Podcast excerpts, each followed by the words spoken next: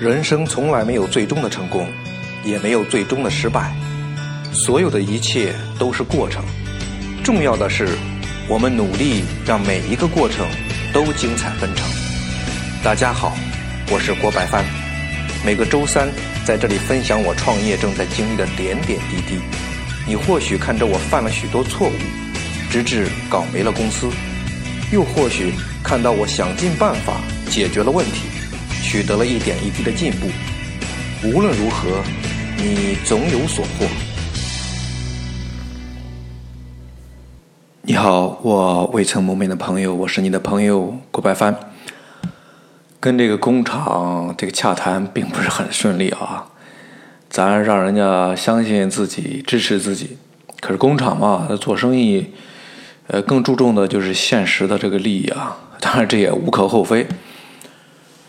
所以我曾想过哈，实在不行的话，就去找这个其他比较小规模的，比如说这个啊七八十来个人的这种啊小工厂来做加工。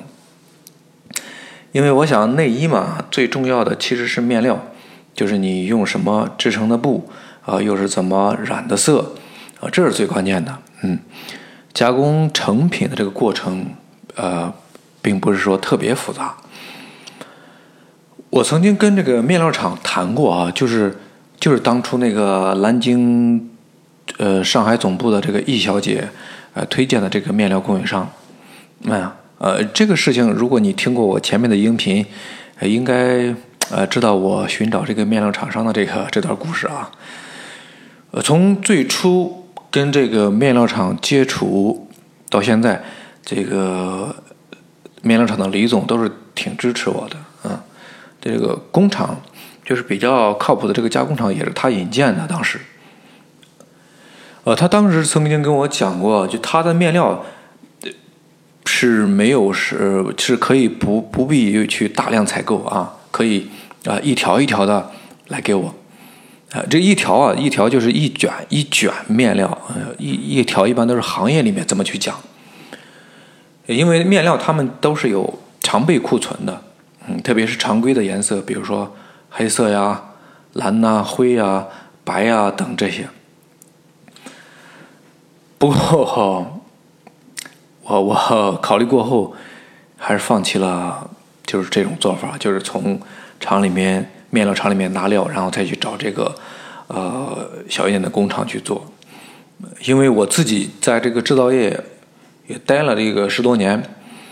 我知道有这么一个现象，就是对于一些常年啊都去都在做一些一般品质产品的这个加工厂，你就算你再三强调你的要求啊，就算他也再三给你保证没问题啊，拍着胸脯这都都没问题，可是真的，一旦做起来，那各种细节的问题就会出现了。呃，一就为什么呢？有一是因为他们已经对这个之前的品质状态啊，就之前做的这个产品的品质状态都习以为常了。你看到的问题，他们就根本察觉不出来，或者你指出来，他们觉得这这根本不是问题。举个不太恰当的例子吧，呃，就像这个小一点的餐馆啊，服务员把这个碗啊、碟儿啊就摆桌上，那这就算完工。可是你到这个大酒店里，这碗碟儿它不单单是摆上桌就算了，你还要摆整齐吧？啊，包括左右的顺序都要分清楚。可是对于小餐馆来说啊，你这个真的没必要那么讲究。他他们可能讲究菜好吃不就行了吗？呃，怎么说呢？这个听起来啊，这菜好吃就行了，这个还是好像是有点道理。可是对工厂的生产线而言啊，细节省略啊，细节忽略，它就是最容易出现批量问题的。嗯，你更何况。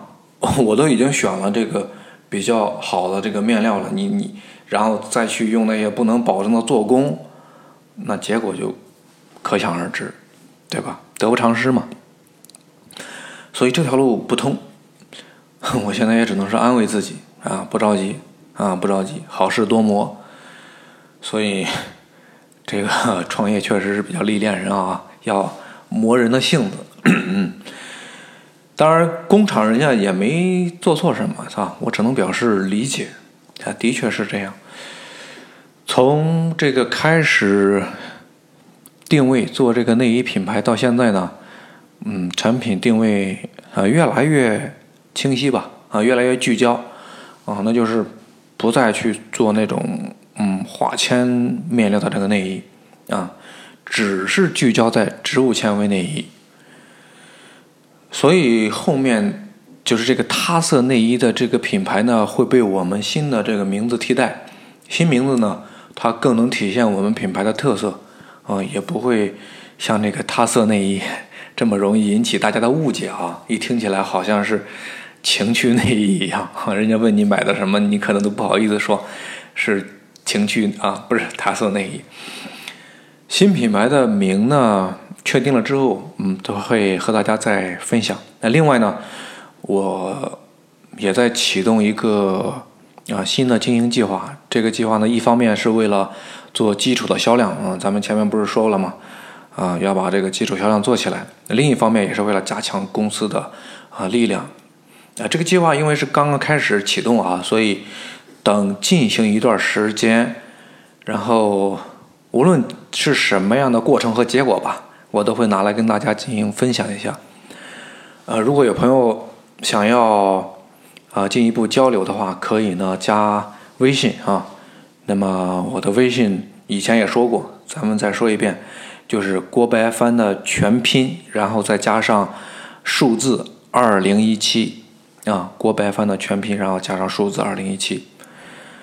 好吧，呃，我是你的朋友郭白帆，咱们下个周三。不见不散。